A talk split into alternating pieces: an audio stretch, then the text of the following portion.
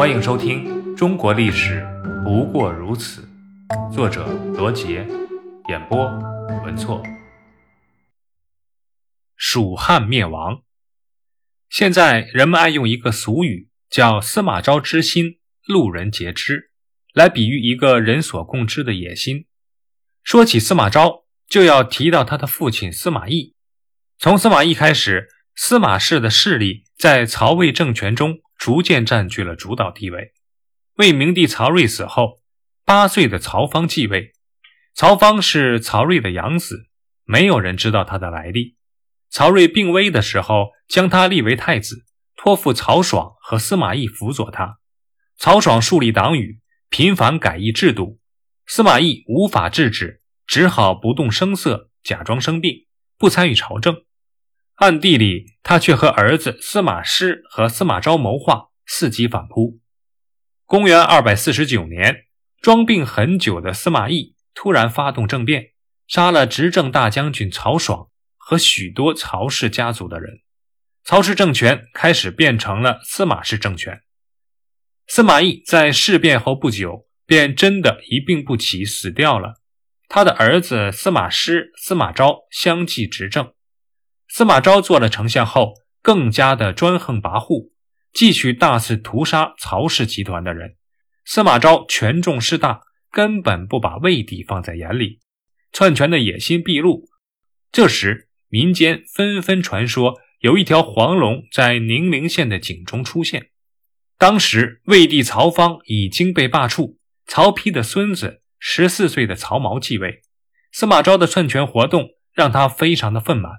他有感于井中出现黄龙的民间传说，就提笔写了一首乾隆诗来抒发心中的忧愤：“伤哉龙受困，不能越深渊。上不飞天汉，下不见于田。盘踞于井底，秋扇舞其前。藏牙伏爪甲，皆我亦同然。”诗的大意是：可怜的黄龙被困在井中，不能到大海里自由的翻腾。泥鳅鳝鱼居然也敢来欺负，在黄龙面前摇头摆尾的逞能，可怜的黄龙啊！我目前的处境与你相同。司马昭很快就知道了曹髦的这首诗，曹髦竟然敢借井中的龙来发泄不满情绪，这让司马昭十分的愤怒。公元二百六十年四月的一天，司马昭带剑上殿，曹髦站起来迎接，文武百官对曹髦说。司马大将军德高望重，应当封为晋公。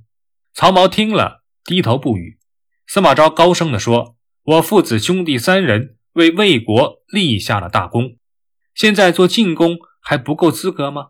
接着，司马昭又质问：“你写的乾隆诗，把我们比作泥鳅鳝鱼，这是什么意思？”曹髦不敢回答。司马昭冷笑着走开了。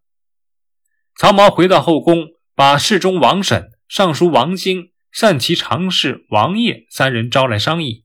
曹髦气愤地说：“司马昭之心，路人皆知。他欺朕太甚，朕乃大魏天子，他胆敢呼来唤去，犹如使唤奴仆一般，朕安能忍受这般屈辱？陛下息怒，小心宫中有耳啊！不怕。”朕决心已下，请等助我前往讨贼。陛下不可。王审、王爷都很害怕，回过头去就报告了司马昭。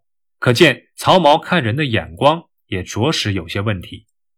最后，冲动的曹髦只带着宫中的禁卫百人，吵吵嚷嚷，便去捉拿司马昭。还没来得及动手，就被中护军贾充包围在了南殿下。曹髦也是拼了。拔剑开始砍杀，贾充的部下见势都不敢还手。这毕竟是皇上。太子舍人成继问贾充怎么办，贾充果断地说：“司马公平日里善待你们，就是为了今天，还有什么可犹豫的？”于是承继持戈上前，刺死了曹髦。曹髦死后，司马昭假借太后名义，列举曹髦罪状无数，把曹髦贬为庶民，以平民的身份。安葬了他，想以此把事情掩盖过去，但司马昭终究是做贼心虚，怕引起众怒，又把杀害皇帝的罪责全都推到了凶手的身上，定了程济一个弑君谋反、大逆不道的罪名，将程济满门抄斩。接下来，拥立曹操的孙子曹奂接替了曹髦的皇位。至此，司马昭的篡权活动已基本完成，曹魏政权名存实亡。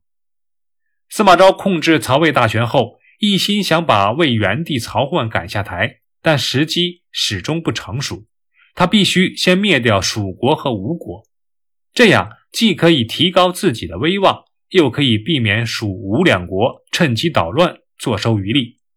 经过仔细的考虑，司马昭决定先灭蜀国。公元二百六十二年春天，司马昭调集十八万大军，分三路伐蜀。三路伐蜀大军分别由邓艾。诸葛绪、钟会三员大将率领，蜀汉主将姜维阻敌于剑阁，最后邓艾经阴平直袭涪陵，进逼成都。这时蜀国的皇帝是后主刘禅，光知道吃喝玩乐，无心朝政。诸葛亮在世之时，他依仗诸葛亮的扶持；诸葛亮死后，他又依靠蒋琬的扶持。蒋琬死后呢，他已是四十一岁的中年人了。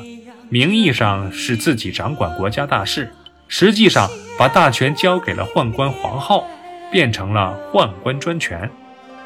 邓艾率魏军打进来的时候，刘禅吓得六神无主，赶忙找大臣商议。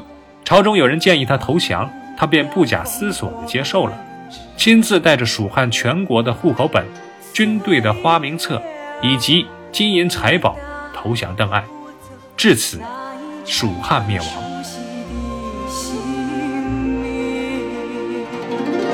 兴亡谁人定啊？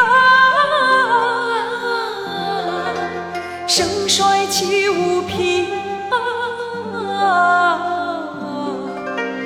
一夜风雨散了，变换了时空，聚散皆是缘。离合总关情啊，担当生前世啊，何计